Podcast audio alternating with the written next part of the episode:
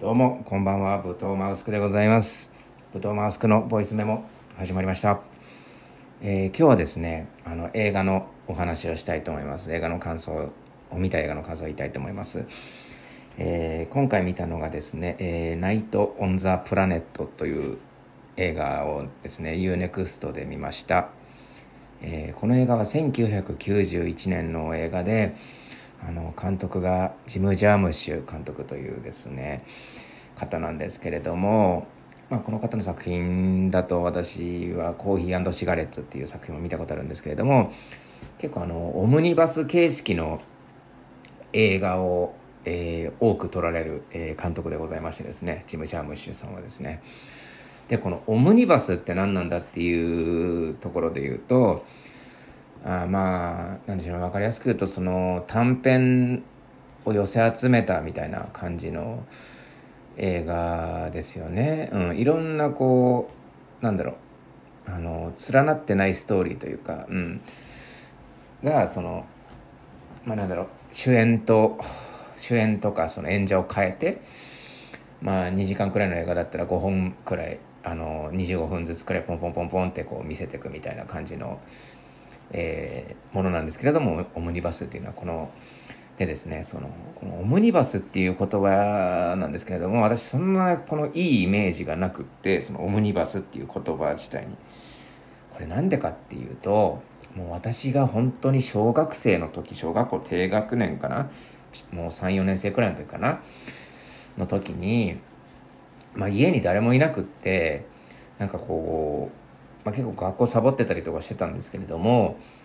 あの、まあ、学校サボってる時間って家に誰もいないわけですよ。なんですごくその時間が好きだったんですけれどもなんかこういろんなこう家の中をこう探索するんですよね。うん、であのうちにその屋根裏部屋み屋根裏部屋っていうかそのなんかこう隠し扉みたいな隠し戸棚みたいなものがあるのを発見したんですよ。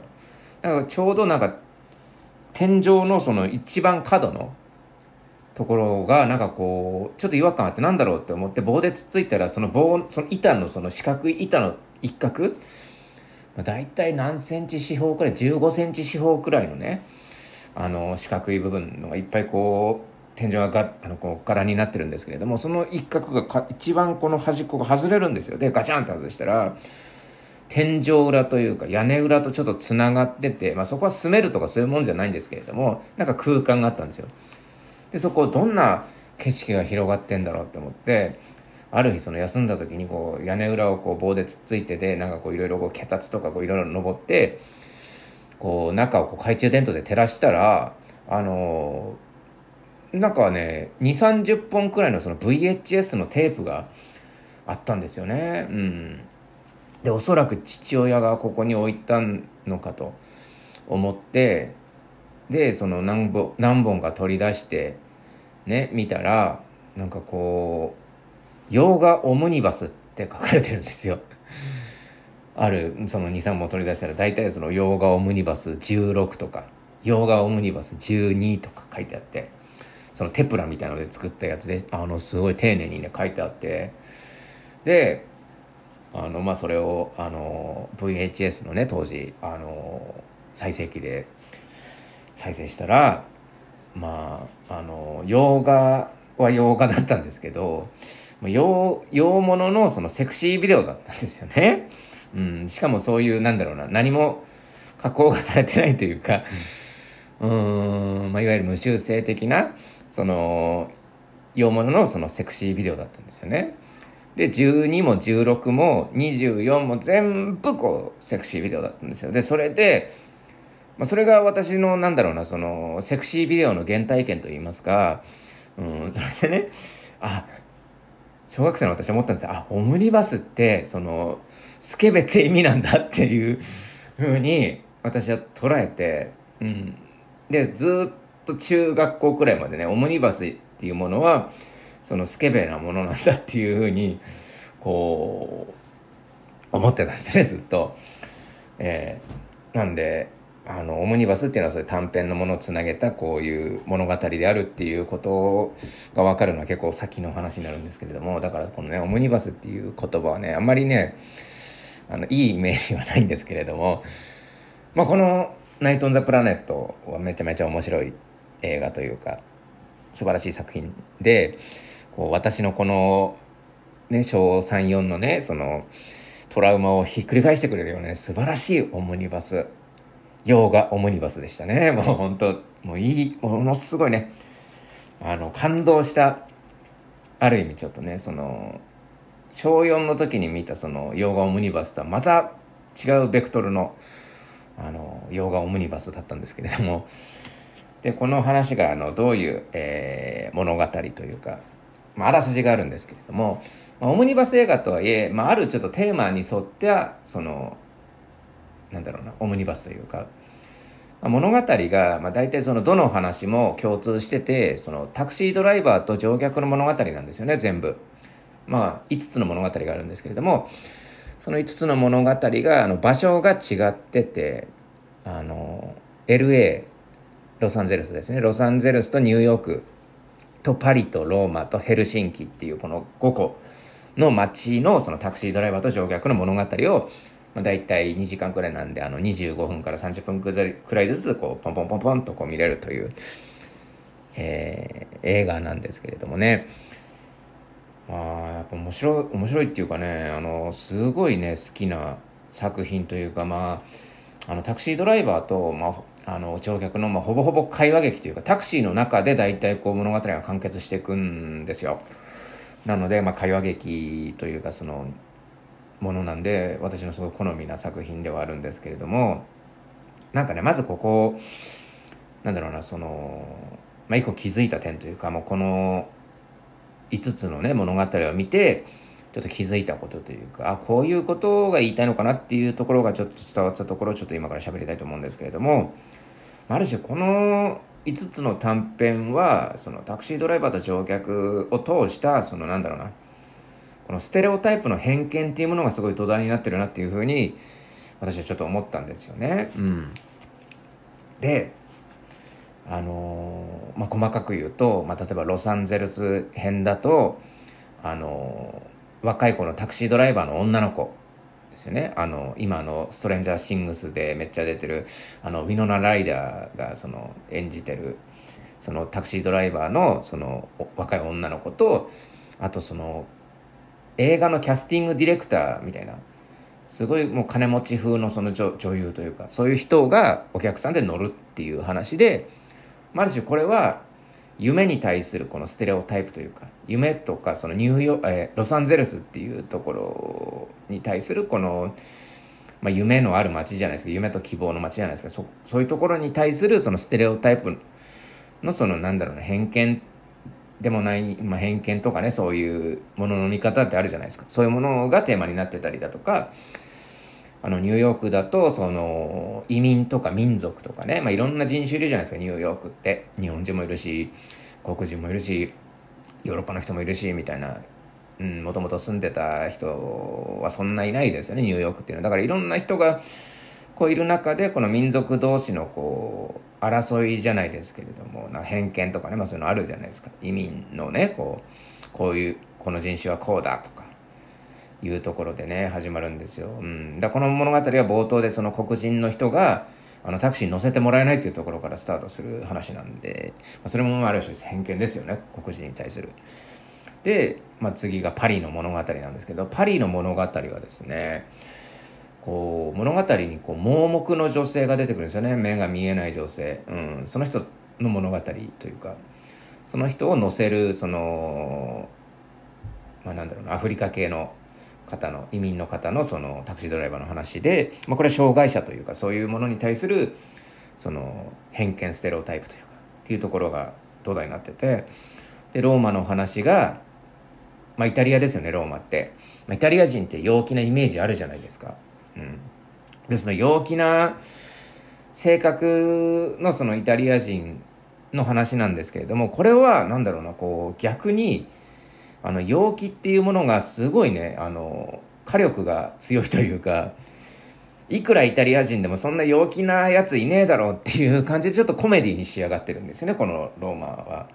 うんまあ、イタリアじゃ陽気とは言うけれどもこれはちょっと常軌を逸した陽気というか明るいというかもう強靭だなっていうところまでの火力を上げてるというかそういう意味ですごく楽しい物語というか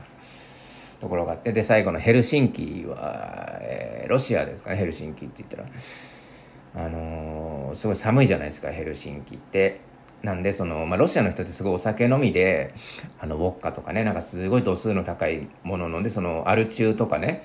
あの急性アルコール中毒で亡くなる人がもうロシアってすごいやっぱ世界的にトップクラスというかトップでっていうところでやっぱ物語もタクシードライバーがその酔っ払いを乗せるっていうところから、えー、スタートをするんですよね。だからまあそこもある種のロシア人イコール酒好き酔っ払いとかそういうところからスタートしてるというか土台になってるっていう物語でまあそこでのその物語がこういろいろ展開していくんですけれどもまあ大体はこの出会うドライバーと乗客のその出会いっていうのは、まあ、基本的にやっぱこう映画というか作品というかあの起承転結ある物語なのであの最悪なんですよねまず出会いっていうのは「なんだこいつは」みたいな「何なのこの人」みたいな「うわとんでもねえタクシー乗っちゃったな」っていうところからまずスタートしてで、まあ、ある種こう2人でとこう対話してってねやっていくうちにあなんかこの人こういうところあるんだとか話聞いてるうちにあなんかいい人なんじゃないとかさうんあ乗ってよかったなとかちょっと思思ったりとかこう心境が変化するというか。そういうものがすごく小気味よくねこう描かれてるんですよね5本とも全部。だからこれすごいあのー、いいというかやっぱあのオムニバスっていいなって。うん。オムニバスっていいもんだぞっていうところをね小4のねあの自分に言い聞かせたいですよね本当にね。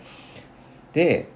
こう何なんだろうなこう偏見についてすごく考えたんですよね偏見というか。なんでこう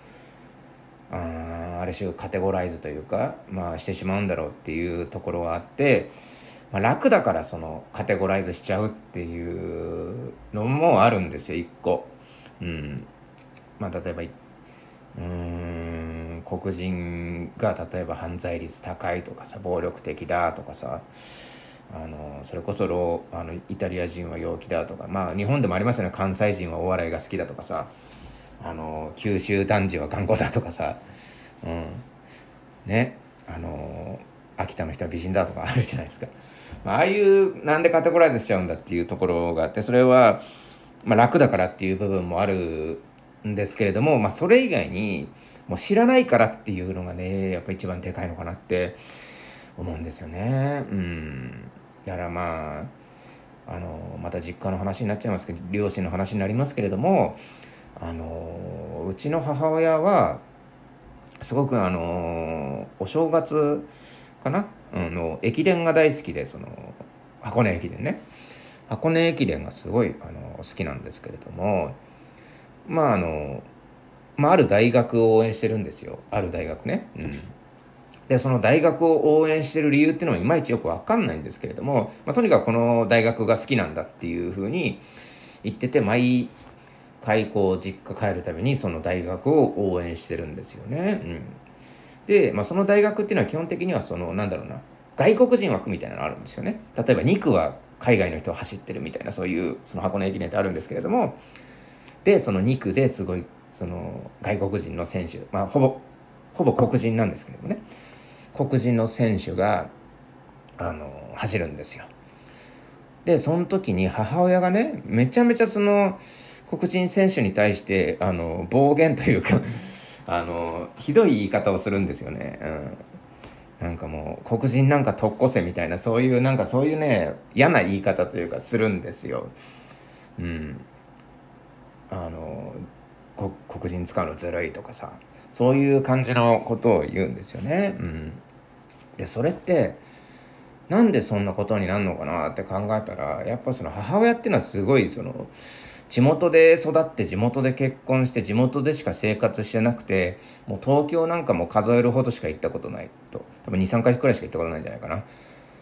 うん、でそのうちの地元のそのちょっと都会の部分があるんですけどそこにもそんなに行かないと。いうふうな感じででうちなんかも田舎も田舎ですからそこまでその乾村ってほどじゃないですけれども、まあ、そこそこの田舎なんですよ。でその普通の田舎のそのおばさんでもう分かんないんですよね。だからその黒人とも多分喋ったことないだろうし。うちの地元にいる外人っていうのは、まあ、ほぼほぼなんだろうな。ベトナム人かそのそういうアジア系の人たちだけなんで、まあ、そこに対してもすごいイメージ悪いんですけどなんかこうすごいなんかこうステレオタイプなことばっか言ってるんですけどあの、まあ、黒人なんて見たことないと思うんですよね。うん。まあ、私なんかでも結構東京何年かいますけど六本木で見たりとかうん仕事しててお客さんで来たりとかっていうのは何回かあるんですけれども私の場合は結構ねその映画がすごく好きでなんだろうなその黒人を扱った物語っていうのをいっぱい見てるから、まあ、ある種そういう意味ではなんだろうなあからさまな偏見っていうのはそういうことはしないですけれどもうちの母なんか別にその映画とか物語を見るような人でもないからそういうのもないと会ったこともないってなるともう本当宇宙人みたいなもんですよね。うん、でまあ日本ってのはやっぱその移民とかねその外国人の人ってまあ他の国と比べると少ないし、まあ、基本的には周りには日本人しかいないわけですからやっぱまあある種その敵だじゃないですけれどもまあ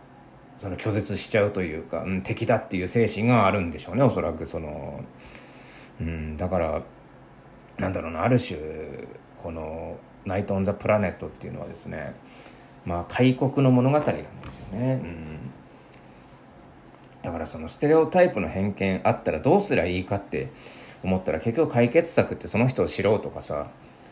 まあベタな話ですけどその人を知ったりとかその人と喋ってさあのじその人のことをこう中に入れるというかさ港を開くというかさそういうところが結構大事なのかなっていうふうに思うんですよね。うん、だそういうことをしてる、まあ、物語なんですけれどもこの映画はね。うん、なんだろうなこう心開いてというか最初はこう壁作ってたけれども話聞いていくと「ん?」っていうなんかこうその人に対する興味とか引っかかりがあってそこの話聞いてったら「お前仲間じゃねえか」みたいな感じになるみたいなそういうのあると思うんですけれどもね。うん、だからそういう対話とかなんだろうなそういうの大事だろうコミュニケーションって大事だなとか思ったっていう話なんですけれどもね。うんだからまあやっぱ日本人って、まあ、ある種そのなんだろうなまあ江戸時代にさ開国したかもしんないけどさ、まあ、基本的にその国民の性質的にさ多分閉鎖的というかさもともとその鎖国イズムみたいなのがあって多分心の中ではまだねその開国してないと思うんですよね。うんなんで、まあ、うちの地元の母親とかまあそういうふうになっちゃうのかなっていうふうに思うんですけれどもだからねその自分もねちょっと思ったのがやっぱ自分の中のねその、まあ、江戸浦賀長崎をねちょっと開国していかないといかんなっていうふうにその、まあ、この「ナイト・オン・ザ・プラネット」を見てて、えー、思いました。ということでですねまあ話は以上なんですけれどもまあちょっとこっからはちょっとあのガチガチのネタバレというかただ僕がそのなんだろうなこの5つのエピソードをただこう自分が好きだったところ喋るっていうそのまあいわばこうどうそのロサンゼルスとかニューヨークとかパリとかオムニバスって言うけどどういう話だったのって聞かれた時に私が多分喋るであろう話なんで、まあ、ガチガチのネタバレ発言なんで。ネタバレ嫌だぞっていう人は、えー、聞かない方がいいと思います。でじゃあこの厳密にちょっとこのねあの5つの物語についてちょっと喋っていきたいんですけれどもえー、ロサンゼルスニューヨークパリローマヘルシンキってあったんですけど私がねすごく一番好きだった話がですねこの、まあ、好みで言うと、まあ、おそらくですけど多分そのロサンゼルス編が多分一番人気だなっていう風なこう見てて思ったんですよね。うん。あのそれこそウィノナ・ライダーがもう可愛すぎるし綺麗綺麗すぎるというかもうなんかキャラとしてねすごく魅力的なんですよ。そのウィノナ・ライダーのねそのちょっとちっちゃくてちょっとストリートキッズみたいな格好してて少年のような少女のようなそのキャラクターでガムくちゃくちゃ噛んでて、うん、あなたタクシー探してんの乗んなよみたいな感じのノリのそのガムくちゃくちゃ噛みながらそのセレブに行っちゃうみたいな感じのノリの子なんですけれどもまあそこが多分人気なんだろうけど私は結構そのローマ編というかそのこのローマのタクシードライバーその行かれたその陽気なイタリア人のですねあのキャラクターを演じてたですねあのロベルト・ベニーニっていうあの俳優さんがいるんですけどこの人私大好きで「あの Life is Beautiful」とか出てたもともとそのイタリアのコメディアンの人でめちゃめちゃ面白いんですよこの人。うんやばい。これはやばかった。うんなんでこれがそのローマ編が一番好きです。なんでそのまずじゃあロサンゼルス編から喋っていきたいんですけれども、まあ、先ほども喋、えー、ったようにですねあのタクシードライバーの女性ですねなんかコーキーっていうキャラクターでそのウィノラ・ライダーが演じてるね。で空港でそのえー、別の客を乗せてその空港にバンってこう来てで客に文句言われてうるせえなみたいな。でなんかこういろいろこう放送禁止が P が入るようなことを連発してなんて荒くれなタクシードライバーなんだっていう。でも本当少年のような少女のようなちょっと幼い感じのですねあのタクシードライバーのそのコーキーなんですけれどもね。その人がなんかもう次の客を探してこう空港内をうらうろうろしてたらそのキャスティングディレクターのねその本当にスーツがもうすごいスーツ着てるんですよ。もう片方白の片方白で片方黒のなんかこうパックリこう分かれたドレスみたいなドレスとかドレススーツみたいなの着ててもう本当はアシュラ男爵というかそのねマジンガー Z にアシュラ男爵っていう顔が白と黒のやつが出てくるんですけどもうアシュラ男爵みたいなそのジャケットスーツみたいなドレスジャケットみたいなの着てるそのセレブなんですけれども、まあ、その人がなんかねこう飛行機からこうプライベートジェット的なものから降りてくるんですよ。で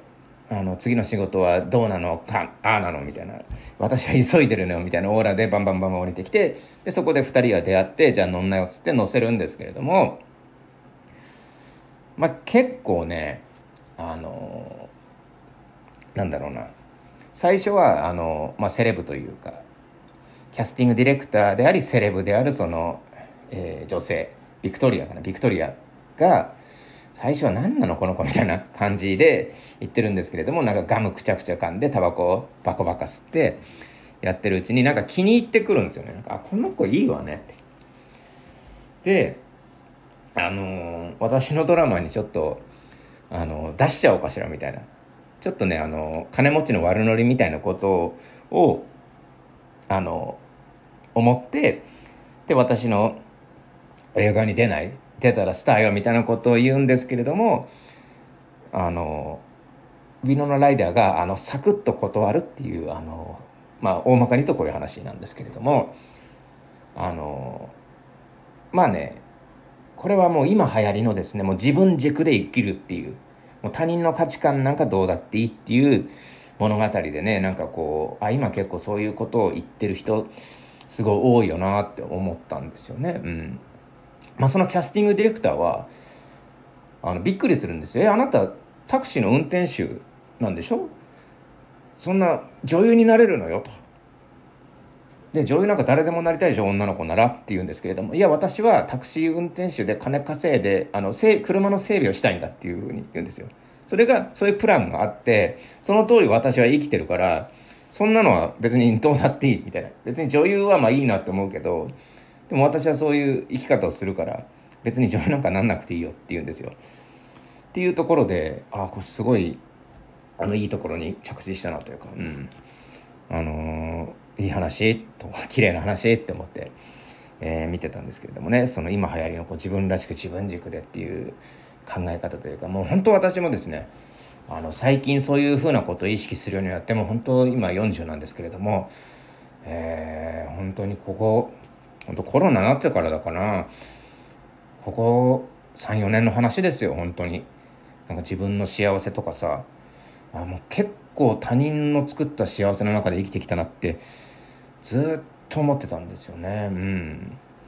なんで、まあ、最近そういうことを結構言う人も多くってインフルエンサーじゃないですけど私の結構好きなその、まあ、格闘家の方とか、まあ、ラッパーもそうだしそういうことをやっぱ言ってる人が多いというかそういう生き方をしてる人が多いからなんかあ最近の流行りなのかなと思ってたんですけど、まあ、この「ナイト・オン・ザ・プラネット」は1991年の映画なんで、まあ、実際自分軸で生きてる人はすごいいあのいたんですよねやっぱりこう。でもそんな一般的ではなかったというか、うんまあ、これは映画の特別な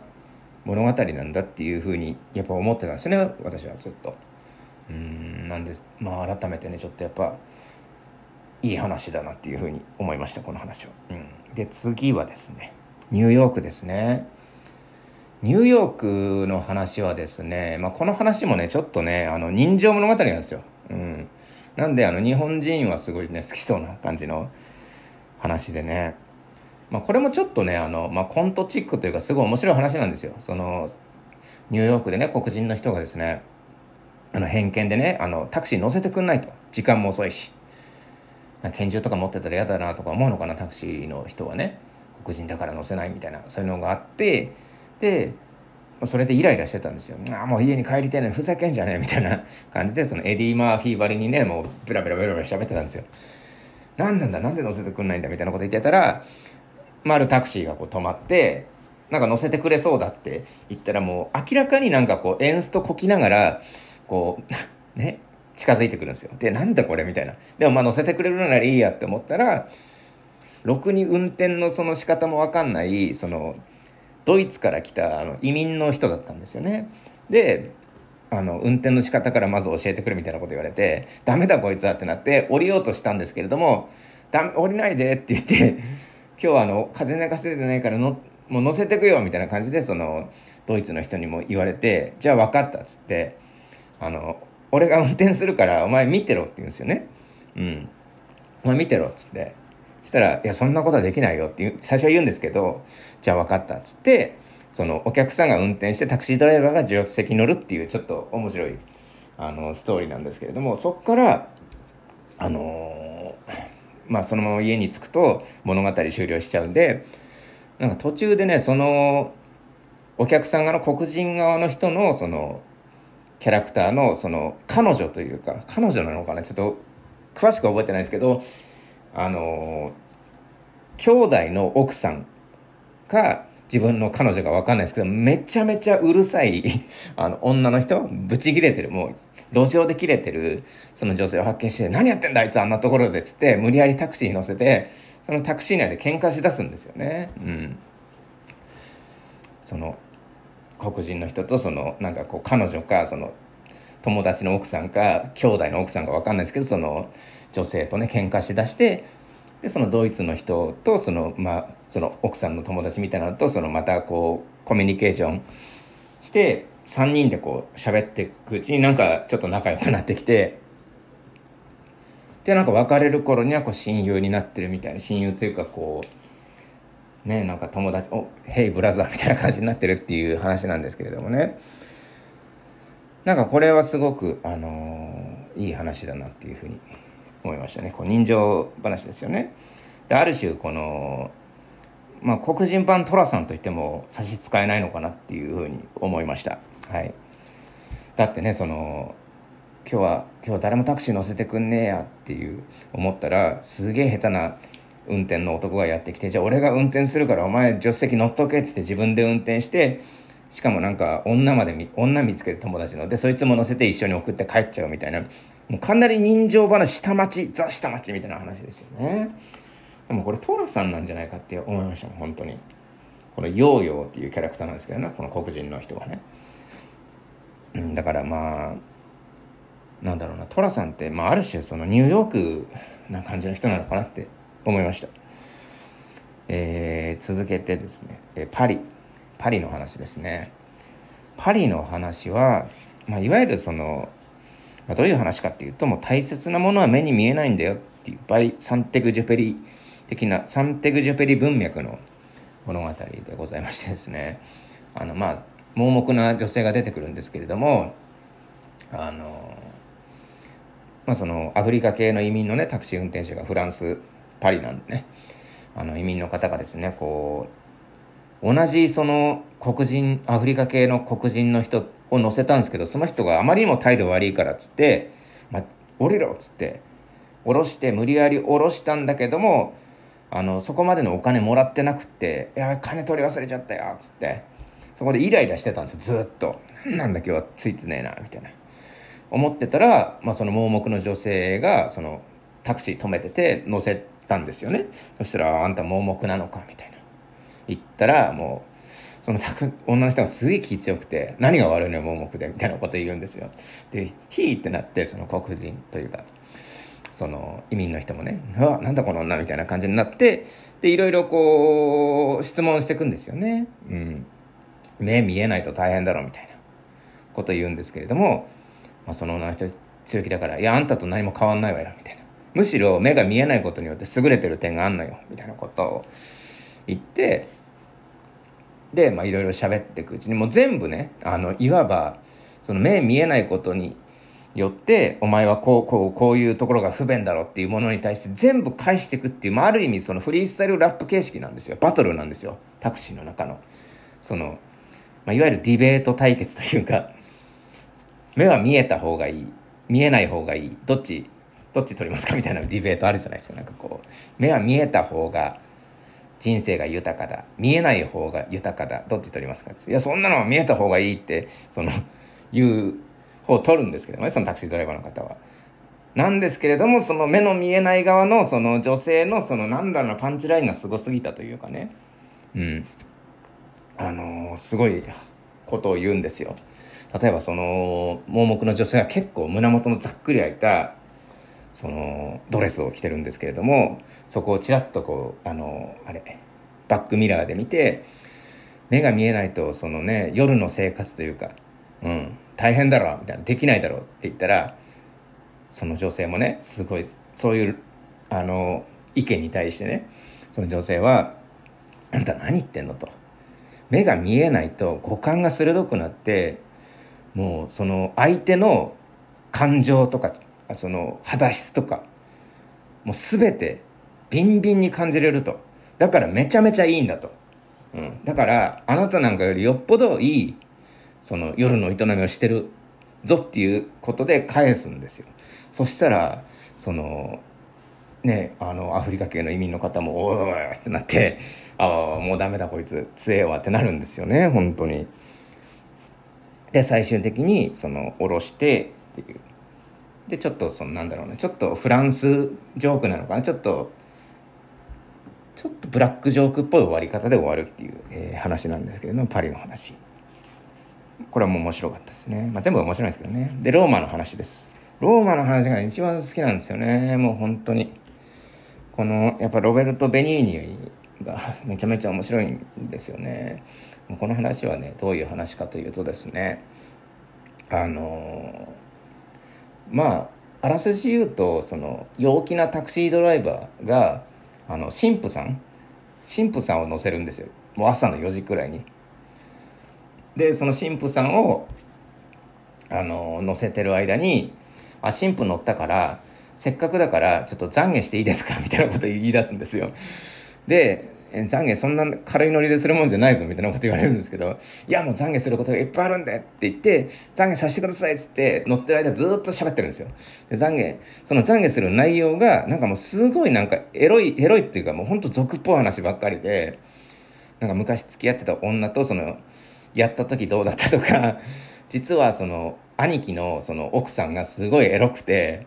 でそのエロい奥さんが誘惑してきてとうとうその兄貴の見てないとこでやっちゃってでそれをなんとか懺悔したいんですみたいなのを言うんですけれどもしかもそれをなんかこうしんみり言うわけじゃなくてもうエピソードトーク滑らない話がごとくにまくし立ててそのイタリアのななんかこう抑揚のこう独特なこのイタリア語のねその抑揚の独特な語り口でもう「あーなのなーなのなーの」っていうこう喋ってくるんですよババンバンバンバン喋ってくるんですよ。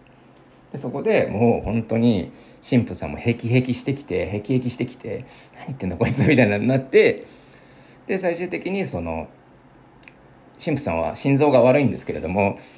あもうだるくなってきたなってなって薬飲もうとするんですよね。心臓ちょっとドキドキしてきたこんなしょうもない話聞いてたらってなってドキドキしてきたわってなって薬を飲もうとするんですけど運転が荒いからあの薬を落としちゃうんですよね。で薬を落としてあやべ落としちゃった。っつってその前の運転手に知らせようとするんですけど運転手はもう話に夢中なもんですからもうずっとなんかこうすごい兄貴の嫁はですねめちゃめちゃグラマラスでですね私をですねもうものすごいいやらしい目で見てくると。で「神父さんどうですか？もう神父さんどうですか？あの義理の姉と浮気したことはありますか？した方がいいですよ。浮気はいいですよ。みたいなことずっと言ってるんですよ。でこの神父さんに語りかけてるようでもう全く相手のことを見てないというかそのイタリアのねそのロベルト・ベニーニのキャラクターは見てなくって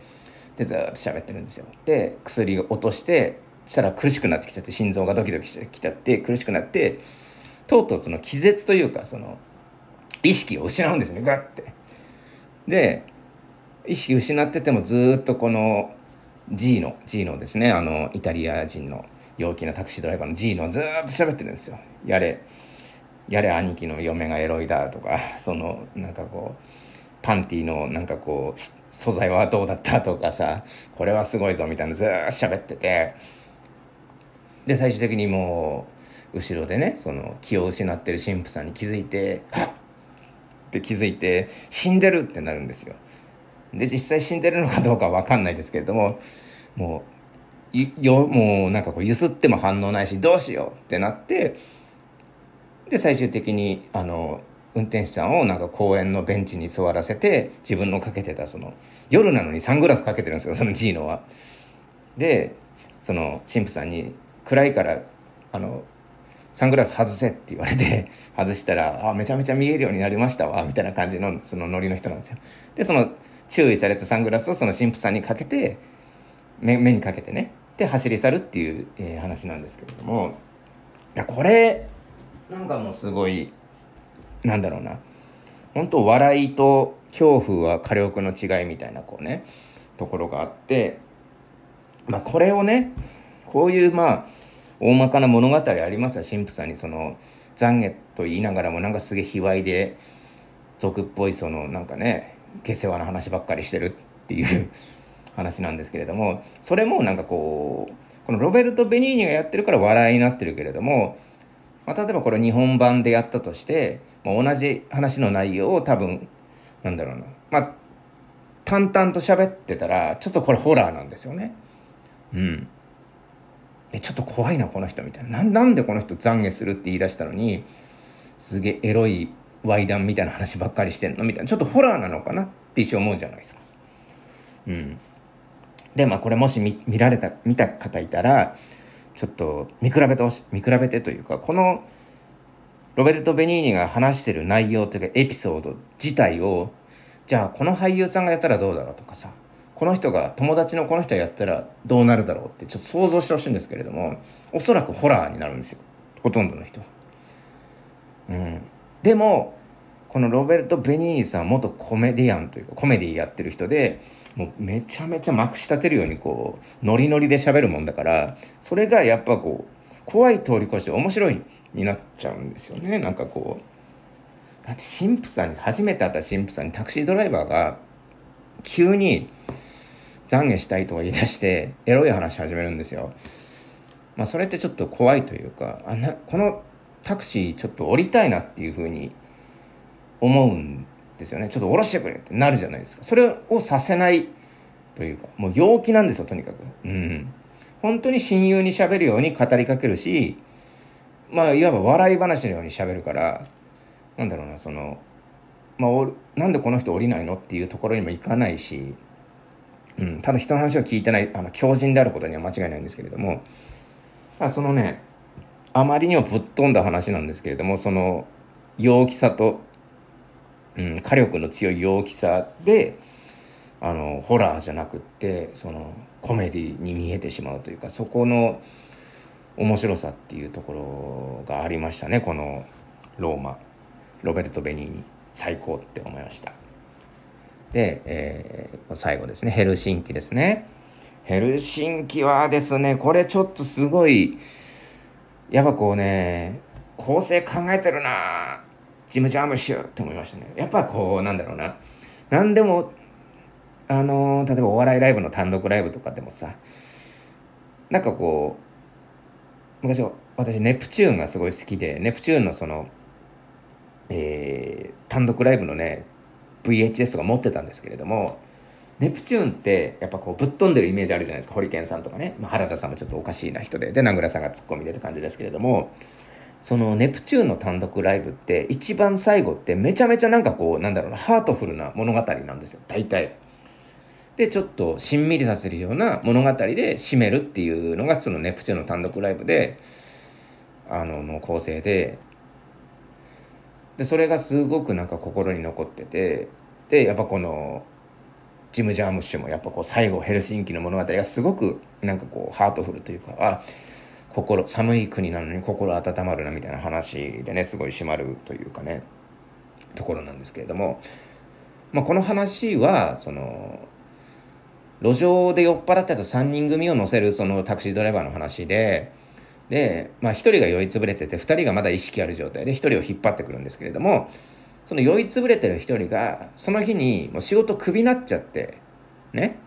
で退職金もうちっぽけな退職金もらってでその金で飲んでたと。でこいつはもうひどい目にあったんだ。なあどう思うよ？みたいなこと言うんですよ。そのタクシードライバーに。こいつは今日クビになってよ。退職金も少ねえしよ。どうなってんだよ世の中は？みたいなこと言うんですけれどもタクシードライバーがすごい軽減な顔して「ああそうか」みたいな感じで。ものすごいそっけないんですよ。ね。そしたら相手も酔っ払ってるし「お前なんだその態度」みたいな「こいつクビなってんだぞ」っつって「ひどいじゃないか」っつって。で胸ぐら掴んだりとかするんだけど仲間に「おい運転中だぞやめろやめろ」って言われて止められるんですよ。そしたらそんなにそれは不幸な話なのかみたいなことになって運転手がね「いや不幸だろ」っつって「なんだお前もっと不幸な体験してんのか?」って言われてまあ私の不幸なんかちっぽけなもんだけどつってそのタクシードライバーがエピソードトークを始めるんですよね。でそのエピソードトークがもうえぐいくらい不幸だっていう話なんですよ。もうびっくりするくらい不幸。えそんな悲しい話あるみたいな話でで最初は怒ってたその2人とねあの酔いつぶれ1人酔いつぶれてますから。怒ってた2人がもう泣き出すんですよ。もうこんなこんな悲しい話あるかと。あんたすげえよってなるんですよ。こんな辛いことあったのに働いてすごいっつっていや悪かったみたいな感じになってあんたに比べたらこん今酔いつぶれて寝てるやつなんかもうしょうもないと、うん、クソだっつって。さっさと降りても一人で帰れみたいなことをなんか暴言言い出すんですよね。うん、で、まあ、最終的にはあのちょっと心温まるオチで終わるんですけれども、まあ、これはいわゆるあれですよね。その今 YouTube で大人気のね、あのプロデューサーの佐久間さんがやられてる「ノブロック TV」ありますけれどもあれでいうところのその芸人のそのエピソードトークをなんかアイドルがそれを上回る強いエピソードトークでを喋ってきたら芸人はその話を持っちゃうのかみたいな説やってるんですけれどもなんかまあそういう話というかね、うん、あのなかなかその会社クビになったっていうエピソードトークあったらそれは勝てるって思うじゃないですか。ね？うん。まあ大体そのポーカーでさフルハウス出たらあこれ勝ちだわって思うじゃないですか。フルハウスより出ないだろそれ。フルハウス出たらまあ大概勝ちだよねって思ったらえロイヤルストレートフラッシュみたいな。嘘でしょみたいな。もうカイジカイジじゃんみたいな。もうカイジの世界じゃん。もうロイヤルストレートフラッシュ出たらもうイカ様なのよと思っちゃうじゃん。それくらいのその強いエピソードトークが出ます。そのヘルシンキのタクシードライバーから。このエピソードトークを聞いていただきたい私は。っていうね。あの5つの物語の話でございましたけれどもね。えー、ナイト・オン・ザ・プラネット面白かったです、えー、ぜひ見てみてください、まあ、こういった話がねあのー、散りばめられてるぞっていうところを私は言いたいですよ。だまとめるとですねやっぱその人のことをやっぱ知ろうとかね思うことって結構大事だなって思ってて喋ればわかるじゃないですかなんとなく。あこの人には物語あるんだなって思って。でそうちょっと喋ることで、まあ、相手も気楽になるしこっちもなんだろうな不安もないじゃないですか。やっぱ不安だからちょっと恐れるみたいなところあるんですよね。そういう意味でも喋りかけたりとかまあ挨拶もそうですけど、まあ、そういうことするのってすげえ大事だなっていうふうに、えー、思いました。ナイト・オン・ザ・プラネットおすすめでございます。今回以上です。どうもありがとうございました。